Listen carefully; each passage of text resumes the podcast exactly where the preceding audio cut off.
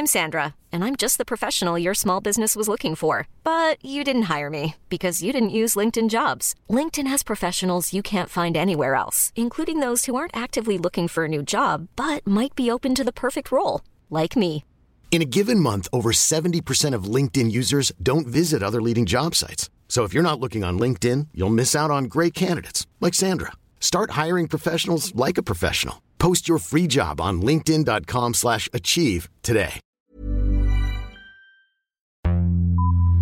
Vox Polony.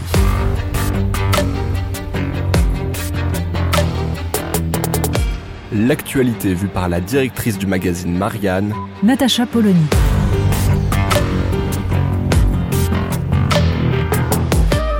Vox Polony. On se dit qu'ils vont se lasser. Arrêtez de nous prédire tous les trois mois l'apocalypse, au bout de deux ans tout de même. Eh ben non. Alors que nous avons été vaccinés trois fois en un an, les adeptes de l'enfermement généralisé nous rejouent rigoureusement le même air que Noël 2020, quand il fallait faire manger papy et mamie dans la cuisine pour éviter de les tuer. Lundi 20 décembre, le Parisien aujourd'hui en France publiait un éditorial titré Le mur. Ce n'est pas une vague qui s'annonce, ni même un tsunami, nous disait le journal, mais un mur, vertical, abrupt.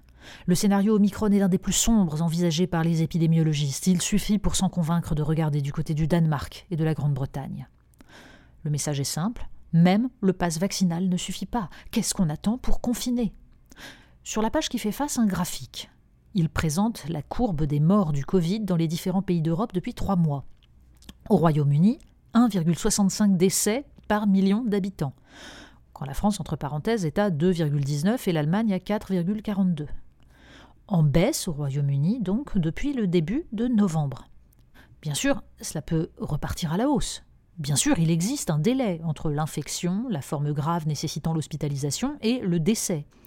Mais si l'on suit le raisonnement, si Omicron est déjà majoritaire au Royaume-Uni, cela devrait signifier qu'il circule depuis déjà quelque temps. Une chose est sûre en tout cas, la vaccination a transformé cette épidémie pour la majorité de la population en simple rhume. Ceux qui risquent d'engorger les hôpitaux sont les personnes fragiles, atteintes de comorbidité et non vaccinées. Et pour certaines, vaccinées mais ayant une fragilité non détectée que l'on ne peut anticiper.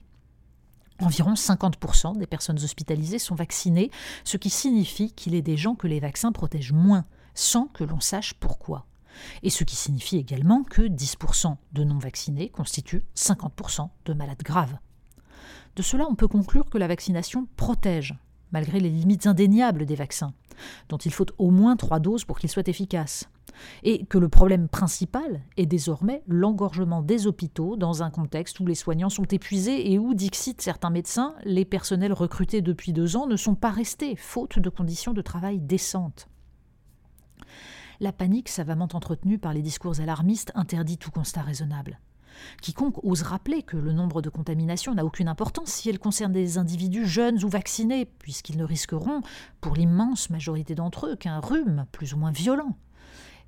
Quiconque donc le fait est désormais rappelé à l'ordre par les gardiens de la pensée conforme. Nous sommes entrés dans un monde où se multiplient les sujets à propos desquels il est impossible d'exercer sa raison et de penser par soi-même.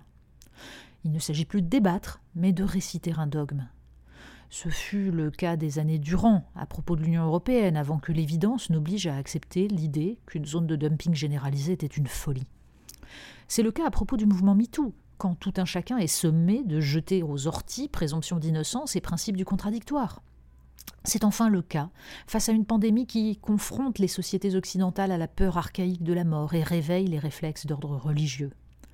On s'insurge à juste titre quand un Éric Zemmour entend désigner comme mauvais français les parents qui choisiraient pour leurs enfants un prénom rappelant leurs origines. Mais on traque les mauvais français quand il s'agit de prêcher la vaccination pour tous, y compris les enfants, et de communier autour de l'Apocalypse selon sainte Karine Lacombe.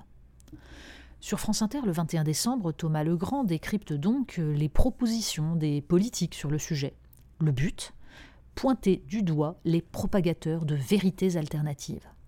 Jean-Luc Mélenchon, par exemple, est pour la vaccination, mais refuse l'injonction à la vaccination de tous. Bref, il est pour l'exercice par chacun de son libre arbitre. C'est une position d'équilibriste, pour un tenant de la raison et de la science, nous dit l'éditorialiste, puisqu'elle va à l'encontre du consensus médical. Position complexe aussi pour un tenant des libertés publiques, puisqu'il s'agit quand même d'éviter un prochain confinement. Où l'on apprend donc que le consensus médical se prononce sur l'exercice de la démocratie et que le confinement, que le corps médical réclamait en janvier 2021 en prédisant à Emmanuel Macron un cauchemar, n'est pas sujet à débat.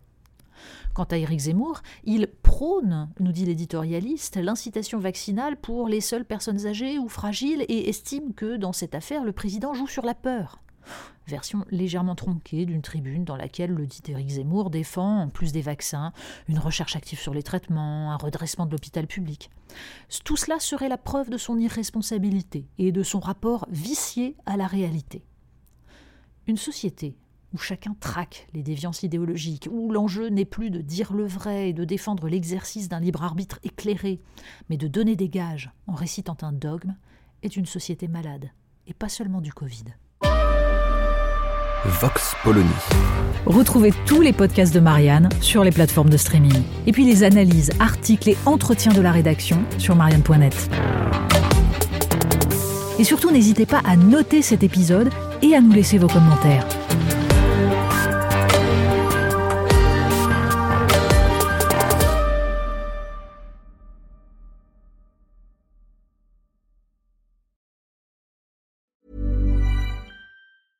Even when we're on a budget, we still deserve nice things. Quince is a place to scoop up stunning high-end goods for 50 to 80% less than similar brands. They have buttery soft cashmere sweaters starting at $50, luxurious Italian leather bags, and so much more. Plus, Quince only works with factories that use safe, ethical, and responsible manufacturing. Get the high-end goods you'll love without the high price tag with Quince. Go to quince.com/style for free shipping and 365-day returns.